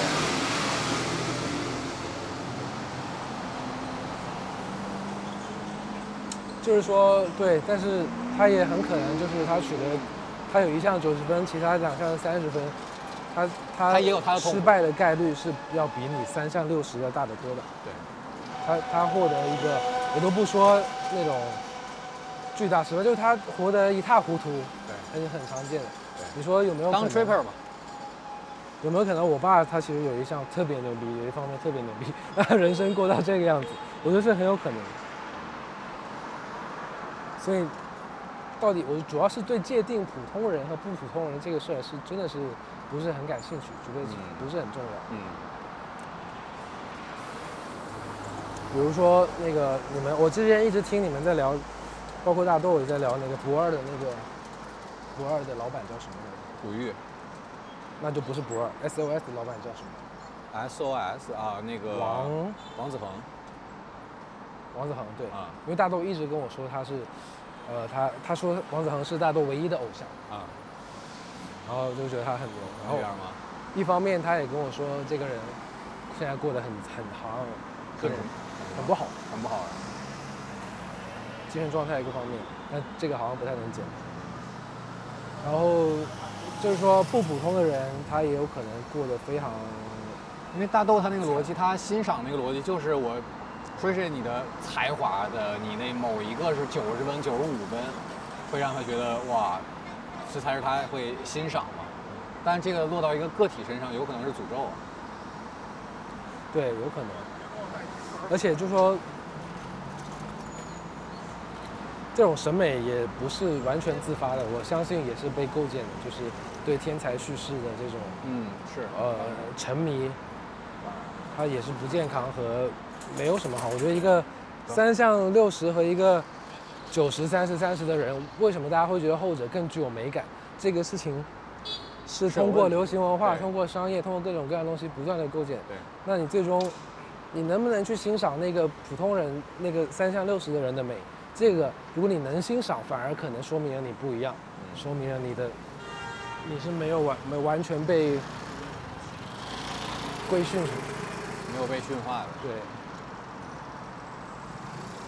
那我的那种驯化是，我还是某种肯，就是我不得不承认，某种程度上我还是会渴望所谓的成功嘛。然后就比如说你问我那个问题，你觉得自己是普通人吗？我现在我刚才答案是我夹在这两者中间嘛。那其实用刚才我们这个比喻来说，就是我非常清楚的知道我自己没有在哪个领域是八十分、九十分，然后我知道可能自己在两三个领域都是六十分，但是我又极度的渴望让这两三个领域的六十分能够化学反应 mix 出来，remix 出来一个八十分、九十分的东西。就像比如说，就像刚才说的，如果说什么内容策划或内容产品经理，他们成为一个行业，那我可能是在这个行业里边八十分或九十分。我还是渴望，就是我那个根儿上还是渴望自己成为那部分人那样的人。是是。那这现在居然就是没有合适的环境支撑你去搭出来 mix 出来这个东西，那与其焦虑，不如就是像周奇墨说的，你就是利用好这个阶段就好。利用好环境。我觉得我首先需要做到，我得先 先能能能接受自己的这种很功利的，或者说很成功，对成功是有渴望和欲望的这个你这个渴望是怎么来的？给自己再回溯回溯。小城市出来的，真的吗？洛阳算个个真的小城市吧很重要吗？洛阳是吗？对，你在洛阳市里还是郊区？是市里市里，然后以及就是从小就一直会觉得好像自己不太一样，然后但是你看，对我就就 是我刚才说的，嗯。就是，然后呢？然后就来到比如说比如说广州啊、北京啊什么的，然后就觉得就是自己那种原来对自己的认知就一直是被被打击的。哎，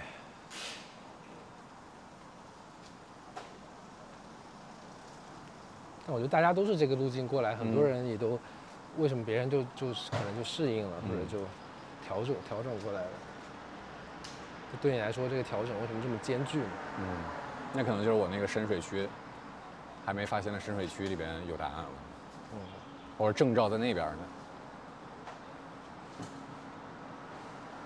你现在会不会担心你自己这种，因为你感觉是一个，比如你对，你比如你考虑什么五年后什么养老啊，或者五年后结婚，或者二十年后养老这种事情，从来不考虑。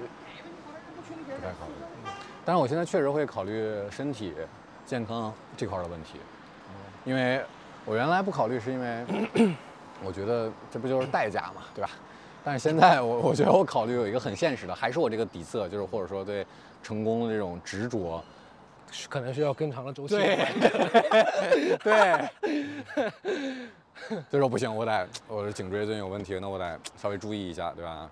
然后也不能天天那么大酒喝着，夜熬着，对，我得稍微注意一点，以至于让自己稍微可持续一点，让增加一些自己成功的概率。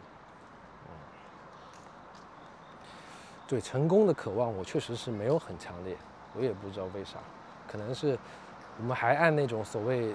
精神分析法、原生家庭论去讲的话，可能是确实是这个小时候就没有感觉说我或就是成绩好或者不好，嗯，家里人对我的那个关怀和爱会增减，可能确实。我觉得有一个解释是，就这种比如出人头地啊，或者 do something 啊，或者说表达欲啊影响力啊，它其实本质上都是在抵抗死亡嘛，嗯。就是抵制抵抵抗死亡，就是你比如说你传宗接代，你有孩子也算是一种抵抗。然后你你写了一本，你有一个作品流逝了，也是一种抵抗，就被人记住嘛。然后，但是我觉得区别在于你就是你可能是他，你你会从一些呃很具体的人，比如说家庭和伴侣上收获一些这种对于你个体的确认感。但是我是没有的，我所有的你像我那个百分那个比的那个成分。就是全部都是，大部分是外界的。嗯。然后所以说我对作品对独嗓就是说巨高。我明白，所以我但我就说奇怪的就是，你的这个其他方面给你的支撑少，对你有没有尝试过去解决它？就是有没有可能它其实在那儿，但是你没有去把上面的东西拨开？有，这就是有点像啥呢？有点像是我知道它重要，但是它在我这儿优先级一直提不起来。就我理性上知道它重要，但是。当我开始每每天的混沌的生活的时候，它的优先级自然而然就往下排了。我也知道跟亲跟跟家跟家里人的关系其实是重要的，但是我如果在那个功利的视角下考虑，它我尝不到甜头，或者我它它没有用，加加引号没有用。对它这个用处可能体现的比较慢。对对，然后它的优先级就上不来，因为我那套优先级的判断体系就是一个功利体系下的成功追求成功体系下的优先级。就哪怕我理性上知道它其实是有用的，它是有价值的，长期价值、短期价值，whatever 都考，但是我在实际在做事情的过程中排优先级的时候，它永远是被放在最后的那几个选项。嗯，明白。那我最近就觉得 dating 好浪费时间啊。嗯。dating 是有点浪费时间。对我要是阳痿的话多好，就是我我阳痿的话，估计我就可以在能做更多东西出来了。可以叫我们朋友们帮帮你。操。对，但我觉得还是我不知道啊，但可能你这样的生活也 OK，但有可能你要再再遭遇一个什么更巨大的挫折，对吧？然后才能开启一个深水域。嗯。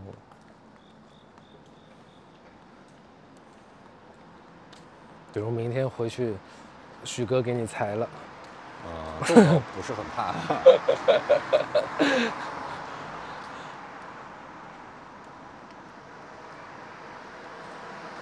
你现在能想到，比如说有个巨大的波折在前面等你，它可能是啥？有一个巨大的坎儿。如果从现在这现实情况下可能发生，就是比如说我现在工作没了，不管是主动的还是被动的，然后。呃，我也找不到好工作，嗯，然后或者说我去市场上问了一圈价，发现，我操，就是我这样的人，我这样的能力，其实只能是有那样的工作在等着我，那我其实是各个角度是不满意的，嗯，然后那那就相当于我刚才说那个百分比里边很重的一个百分比就直接被划掉了，清空了，嗯，但感觉这个事情发生的概率还是有的，有的，当然有啊。现在经济也不知道还要坏多久，对，当然有。那你觉得你，那我觉得你就要更要更积极的去做事情，开拓一些你其他的构建你生活意义感的其他的东西吧。我觉得是，不然这有点像是投资嘛。对，不要放在分散一下。资产配置，或者说这叫意义感配置。这个地儿是，这个地儿是苹果社区，然后你你你就住苹果社区？金融美术馆，我住后面，不是苹果社区，我们往这边走。哦，那这块我就曾经还熟过，我操！我对这块最初的印象是当年在在优客过来这边采那个摩登天空啊，摩登天空，还有当年新人相也在这边啊，新人相办公室也在这边。然后当二十九馆还在这边做了点活动。这个地方也很神奇，它这个对着这个小区叫玉城上院。啊，玉城上院它以前因为。我后面发现，我其实对于自己住在哪儿呢，没有一个很清澈的，就是透彻的认知，对，没概念。我后来就去查，我们家小区的黄牧场，为什么叫黄牧场？是以前皇帝说，呃，有一块有一些其他四川还是哪的人进贡了几根神木，巨大的神木飘到河里的，哎，我觉得好牛，然后送过来给皇帝，皇帝就把它储存在这一片，金当时这是金郊，所以叫黄木，然后。存在这儿，后来因为有这个木头和有木材厂的配置，在新中国成立之后，这一片就用来做钢琴厂，就是北京钢琴厂。然后，就是中国第一批做钢琴的人是在这弄的，当时也承载一些民族情绪什么的。然后就弄完这个钢琴厂，后来钢琴厂效益不行，就搬到通州，搬到后来搬到河北了。嗯。然后这一片地就空出来，空出来之后干啥使呢？就有了这个小区玉城上院。这个看起来楼很高，但是又很阴暗，设计也不是很好看。这个院子呢，是当时划给了空军，空军建的家属房。OK，这其实是空军某一支部队的家属楼。所以就有一个很，我理解这些之后，我就发现，当然解释说，我生活中的很多事情，比如说，你经常路过这儿都看到这儿站的是像武警一样的人，穿迷彩服的，OK，而不是普通的保安。然后其次是有一次，就还有一些可能比较，呃，高官的家属可能还在这儿住的，有可能，嗯。然后就是你看这个地方，它楼建那么高，但是晚上也没有多晚，但它亮灯的户其实很少，嗯，它入住的很少，我觉得很可能很多就是划过去之后，实际就是这个房产给你了，但是比如说你空军的领导他可能有多处房产啊，明白，他闲置了，对，他没有居住的需求。但是你知道这些对你住在这儿有什么实际的影响呢？就是没有啊，那你你也不用吧，就是你更了解的更清楚一点也好嘛，嗯。你看，你还是公立啊？对。然后就有一次，这边有一个老太太半夜在那边小区的那个门一直在哭，一直在哭。然后就我就发现，我跟女朋友一下就看怎么回事儿，然后就发现她的那一天进去，然后不知道什么原因嘛，被一个武警很粗暴的赶出来，踢了一脚。然后也我们就当时也来了警察，然后就发现调和了半天之后，警察其实没有做太多事情，可能也忌惮于他这里头的。OK，本身有这个武警体系，对，嗯，所以就没有帮这个老太太去所谓伸张正义。我们那天也很愤怒，嗯，还是有用的。其实知道这些，就是我我到底生活在哪儿？对，这个就像我生活在，就是我们都都住在北京，跟这也是有关系的。就是往小了说就是这样的，你生活在这个街道，你胡同里边，你要胡同叫这名儿叫那名儿，是，然后你也。包括那天有北京那个疫情今年静默的时候，你就发现前面是广渠路，广渠路的南边是，呃，住宅楼非常密集，嗯，然后很多是回迁房，我感觉，嗯嗯嗯，就一封的时候那一片全封，就那一个整个整个大块广渠路东三环那个框起来的整个大块全封，然后这边呢就是哪有病例就封哪里。啊，当时他们就前面画了一个小方块嘛，对，那个方块就在前面，对。然后我们这边由于它密度比较低，所以就就是而且楼盘比较高级，所以就是病例，主要这边有一两个病例，它只封这个小区。嗯，你就能看到就是在所谓的疫情管控上，它其实阶级的因素是很重的，就是从另外一个维度上露出来了。对你如果住在广渠路的北边，不管是呃玉城上院、苹果，还是说那边的富力城，嗯，你因为这个楼的密度的和人员密度问题，那那那个。天通苑那一封肯定那一片全封。对啊，嗯，主要也好封，确实好封，一筐就封。对。你像胡同里，胡同里你怎么封？我操！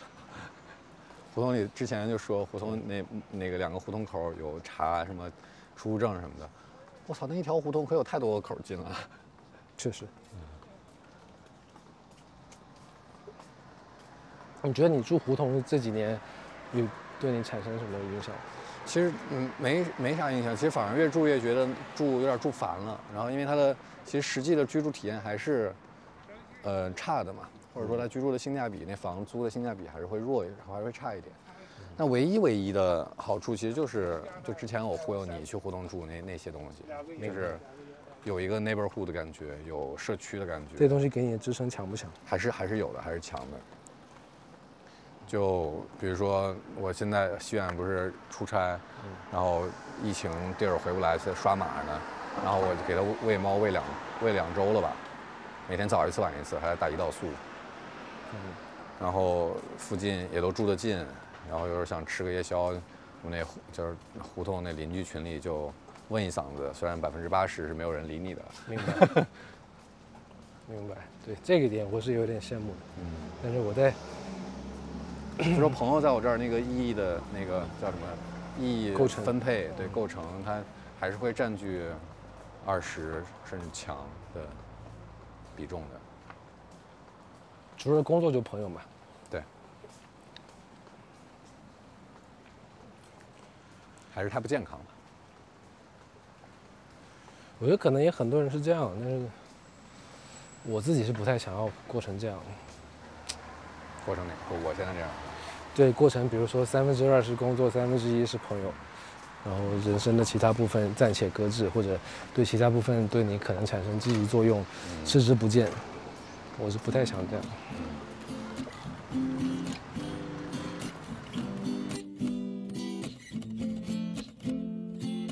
我家就前面的老小区，它是这附近唯一一个老破小。那行呗，那我们今天就先录这儿，也走到。我操，我我可位子送你回家了。十六寸要开去哪呢？拜托别多问，各自坐上位置，记得 get your seat belt fasten。窗外的景色随音乐 passing by，gonna be alright。加个油，上个厕所，买点心在 gas station。少点什么，兄弟们互相 mention。有问题提出你的 question。感觉要唠的有点瞎唠了，就是没有什么主线。不就是这样的吗？你原来对沃克卫有想象我们聊啥吗？也没有，其实我猜也是这样的，跟我其实也是隐隐的有主主线的。对，这个主线。像上一次上一期跟那个潮汐创始人在聊，就是我当时打个比方，就是，呃，我当时吹牛逼嘛，说我想录十年，就是那我在今年录，我在聊了现在这个状态，我现在的这个意义感的配置的情况，那我其实相当于给他存了一个影。那我再过两三年、三五年再回听的时候，其实是有意义的、有价值的。哎，你这么频繁的去跟人所谓，呃，录节目，或者或者说这种长时间高强度的沟通，你觉得对你的帮助大吗？嗯，一定有，一定有，但是多少我还不太能判断。就是每次这无会系列，基本上我都都是我在提问，因为我就是。我一直说的话，其实我是会很不停的重复的。所以说我其实相当于我 Workways 的每一个嘉宾，其实我在不停的在调用你的一些，比如说不管生活经验啊，你对很多事情的看法啊，你自己现在的个人的状态啊，就我是在调用这些。就有点就刚才那个比方，我觉得还挺挺挺恰当。其实我不停的在找人在看你们的泳姿是什么样的。我明白。嗯，然后那你这个看到了以后，然后呢？对，对我可能就是所以说，其实它。实际的价值没有那么明显，就这个系列没有多少人听啊。然后，但是我觉得隐隐是有价值的，反而就是这可能就像刚才说的，就反而这个东西是没有像之前说的那么功利。嗯，对，我觉得因为我现在感觉好像跟人人的沟通里头，可能也它有一个缓慢的和逐渐让你吸收的。可能性嘛，但是我总是觉得好像用处不大。最后解决自己问题的总是自己去，自己琢磨自己琢磨出来。是是是，对，当然是这样，本质上肯定是这样。但是，你像我这种，比如说在这个领域比较愚钝的人，那我那我我我就得先看看别人都是什么样的，多多看看，我觉得总是有用。或者说从从某个另外一个角度上来说，我身上那个媒体的那个角色和视角。还是根深蒂固。嗯，我好奇，还是会好奇。挺好的，那你还是男人不死是少年，还是有这个咋 say bye 啊？你这个节目？嗯，没有，那今天就差不多呗。然后我跟张扬现在我送他到家，然后等会儿我们去找地儿喝一杯，今天就小长假的第二天就愉快的结束了。好的，谢谢听众朋友，拜拜，拜拜拜拜。